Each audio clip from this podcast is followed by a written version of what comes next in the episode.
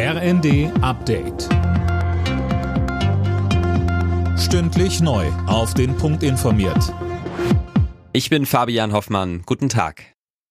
Die Bundesregierung hat Entlastungen für Gas- und Fernwärmekunden auf den Weg gebracht. Laut Regierungskreisen hat das Wirtschaftsministerium einen entsprechenden Gesetzentwurf vorgelegt, über den kommende Woche im Kabinett abgestimmt werden soll.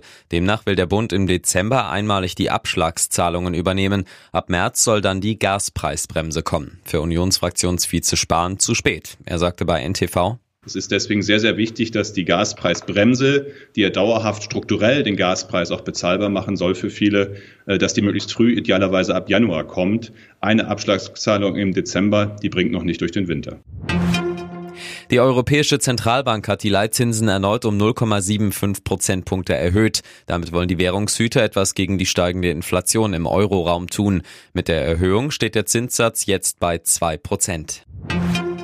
Im Prozess gegen Starkoch Alfons Schubeck hat die Staatsanwaltschaft vier Jahre und zwei Monate Haft gefordert. Die Verteidigung plädierte auf eine Bewährungsstrafe von höchstens zwei Jahren. Schubeck ist wegen Steuerhinterziehung in Höhe von rund 2,3 Millionen Euro angeklagt. Der 73-Jährige hatte die Vorwürfe weitestgehend gestanden. Ein Urteil wird noch für heute erwartet.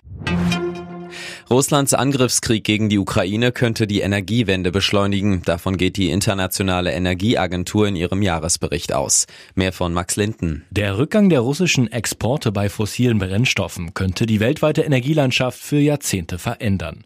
Nach Berechnungen der Agentur dürften sich die weltweiten Investitionen in nachhaltige Energien bis 2030 auf mehr als zwei Billionen Dollar pro Jahr verdoppeln.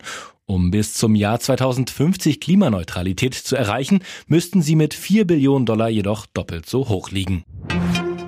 In der Fußball-Europa League wird es heute wieder für die deutschen Clubs ernst. Dabei empfängt der SC Freiburg Olympiakos Piraeus und Union Berlin spielt zu Hause gegen Braga. In der Conference League muss der erste FC Köln auswärts gegen Slowacko ran. Alle Nachrichten auf rnd.de